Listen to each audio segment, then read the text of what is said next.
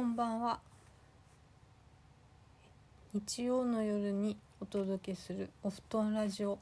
今日の担当は敷布団のゆきです。今日は最近お布団ラジオはみんな一人ラジオに挑戦中ですが私も一人で録音してみようと思います。目の前に聞いてくれてる人がいるようななるべくリラックスした気持ちでやってみたいと思うんですけどあんまり喋りが得意じゃないのでお聞き苦しいところもあるかもしれないけど寝る前に今日は寝る前に聞いて気分よく寝れるようなちょっとゆったり一人ラジオにしたいと思いますのでよかったら聞いてくださいね。始まるよ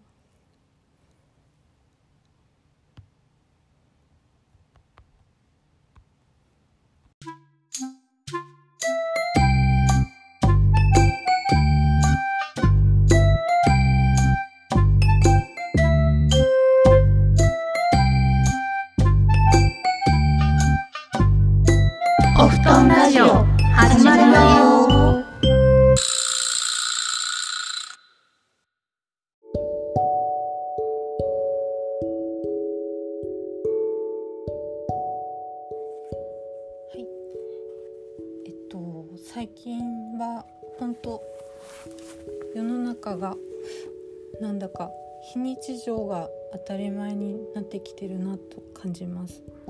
コロナもテレビをつければコロナのニュースやこの間は大雨もみんな佐賀の方たちと全国どこも大変な状況になってしまってうん、なかなか気が休まらないなって感じますそうそれになんかそういういろんな特に自然災害とか、まあ、コロナも雨もどっちも人間の力ではどうしようもないことかなって思うんですけどそういうのがありつつえっとみんなの気持ちもなんか2つに分かれてるなっていう感じがして例えばワクチンを打つのか打たないかとかオリンピックをやるべきか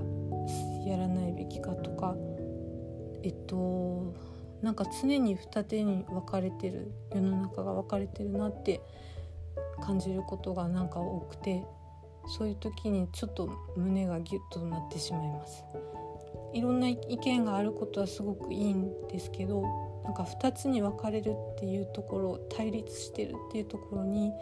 なんだかちょっと怖さみたいなものを感じたりしてしまいますね。はい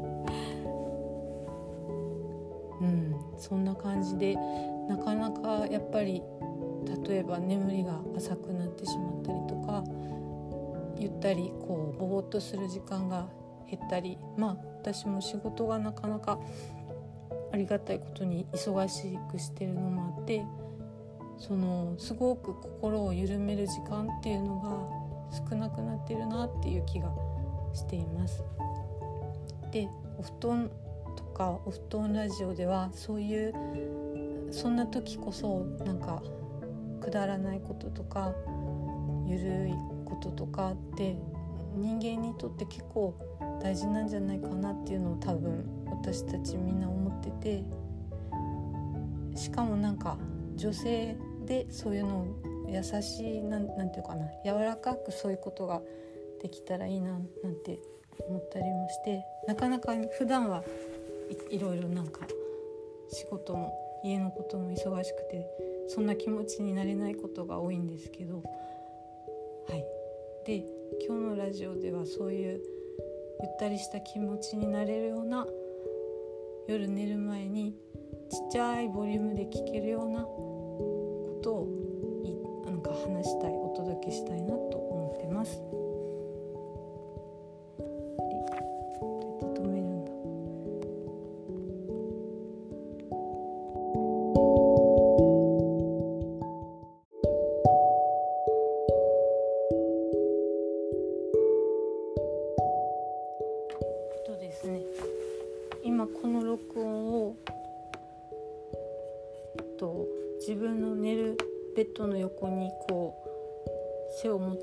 らしています。なるべく寝てるような気持ちでと思って、はい、とですね。寝る前に皆さんにちょっとおすすめのおまじないみたいなことを紹介したいと思います。とこれは私が1年前ぐらいにかな？2年前だったかな？に読んだある本があって小川糸さんの「椿文具店」っていう本があるんですけどその中に、えっとね、鎌倉が舞台の話なんですが、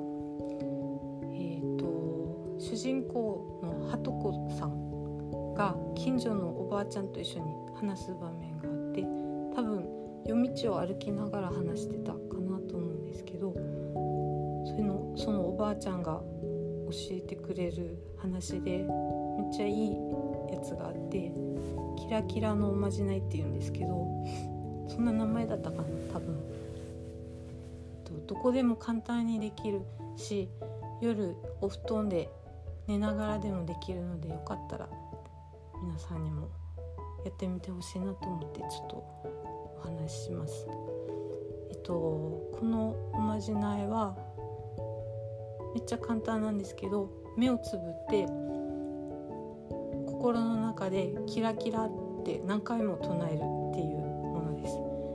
キラキラキラキラキラキラキラキラって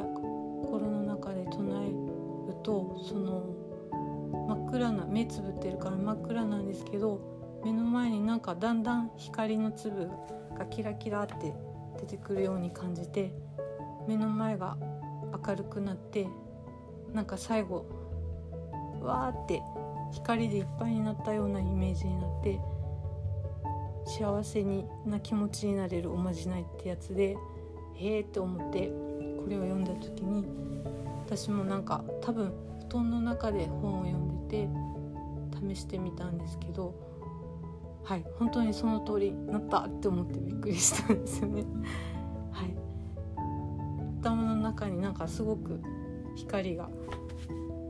イメージが湧いてきますで私の娘その時はまだ小学生だったかな。中学生になったばかりだったかな。にも教えてあげたら本当だって言ってました。だからきっとうんなると思うので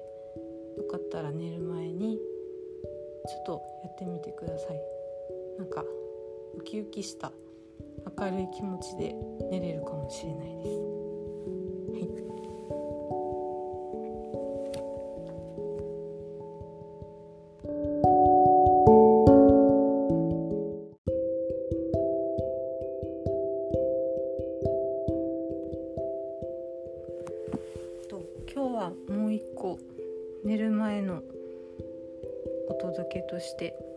昔だいぶ前20年前にもなるのかな。いや16年か7年前か。に私が作った絵本を読みたいと思います。自分で作った絵本は著作権も私なので読んでも大丈夫です。とこの絵本はその時私のえっと子供上の子供がまだ今もう大学生大学2年生なんですけどその時はまだ2歳ぐらい23歳であもう3歳にはなってたかな。で私が結構まだ若若かったんですよね。2626歳ぐらいだったかな。で子育てをなかなか自分が上手にできてないなっていつもなんか悩んでたり子供にごめんねってよく思ってて結構なんかあのー、仕事もしたしたいし自分のやりたいこともあるのに子子育てもうまくいかなくて結構モヤモヤしてる時期だったんですよね。それでなんかえっとあんまりその旦那さんその時の旦那さんともうまくいってなくなかったちょっとこれ 言いにくいですけどだからなんか喧嘩してる状況とかもその多分上の子は見ててすごくそれがいつも苦しいなって思っててでその時に自分にできることは何だろうと思ってこのこの子に絵本を残してあげたいと思ってあまりいろんなことはできないけどそれなら私にもできるなと思って形にしたいと思って作ったのがこの絵本です。でその時あの社会人向けのデザインの専門学校に通ってたのでその先生にも相談しながら結構すごい力を入れてあの製本もした絵本です。はい、それの文章を読みたいと思います。はい、とあそれがこれタイトルが「キラキラお化け」っていうんですけどさっきキラキラのおまじないを寝る前にお届けしたいと思って話したんですけどこれたまたまでした。たまたまキラキラキラつながり。うんなんかあるかもしれない。では 読みます。キラキラお化け。作伊藤由紀。みんな気づいていないけど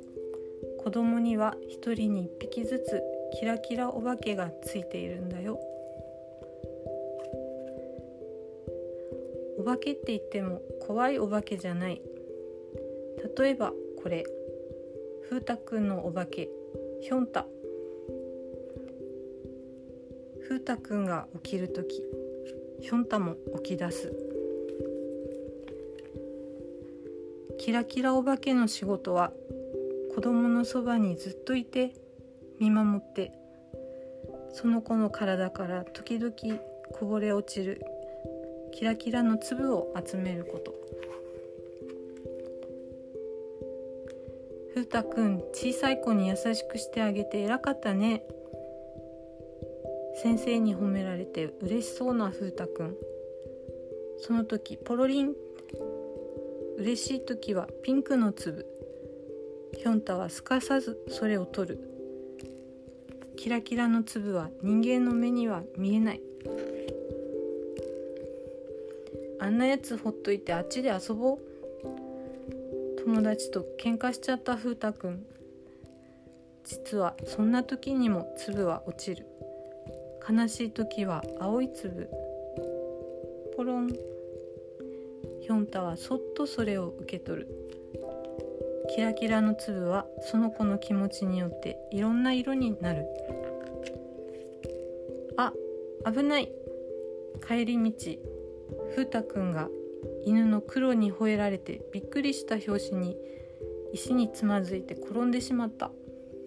ヒョンタはおろおろ。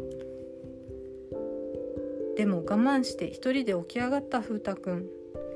緑の粒がポロリン。ヒョンタはすかさずキャッチする。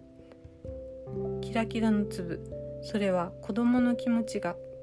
キラリとする瞬間に落ちる小さな宝石みたいなもの。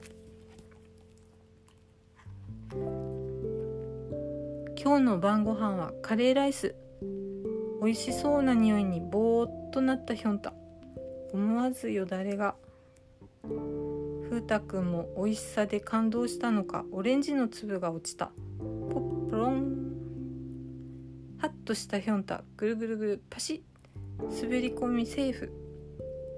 キラキラの粒は落としたら3秒で消えてしまうんだ。その日の夜眠ろうとした風太くんは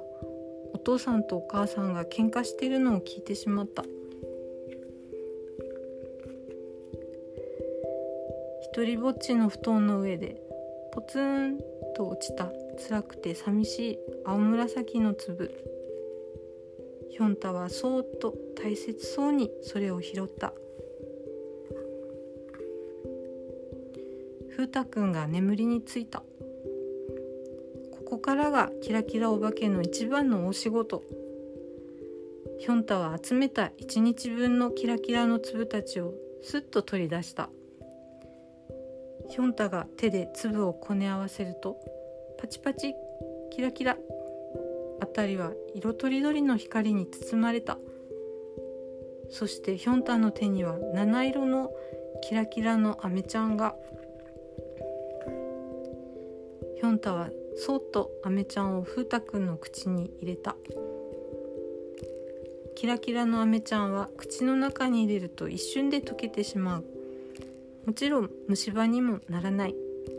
夢のように甘くて複雑で美味しい味。でも誰も覚えていることができない。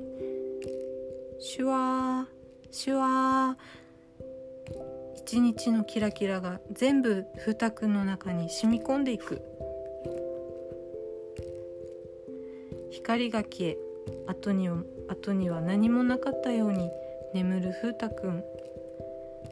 一日の仕事を終えたヒョンタも眠くなってきたみたい。こうしてヒョンタは毎日風太くんを見守り続ける。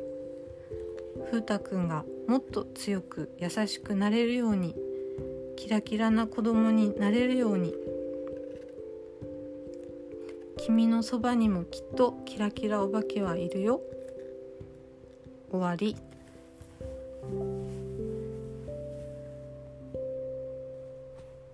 ということで「キラキラお化け」というお話でした。これを作ったきっかけはなんか供ちっちゃい子供を育てている時に毎日のご飯とか空気とか感じることとか悲しいことも嬉しいことも全部がその全部できっと人は作られてるんだよってその子供も作られてるんだよっていうのを伝えたくてそれをこういうお化けの形にして子供にも分かりやすいようにと思って作った絵本でした。今読んで、うん、なんかちょっと自分でもじんとしてしまいました。なかなか毎日大変なことが多かったりもするんですけどそんな大変だったり辛いとかちょっと苦しいこともそして嬉しいこととか美味しいこととか楽しいこととかもどっちも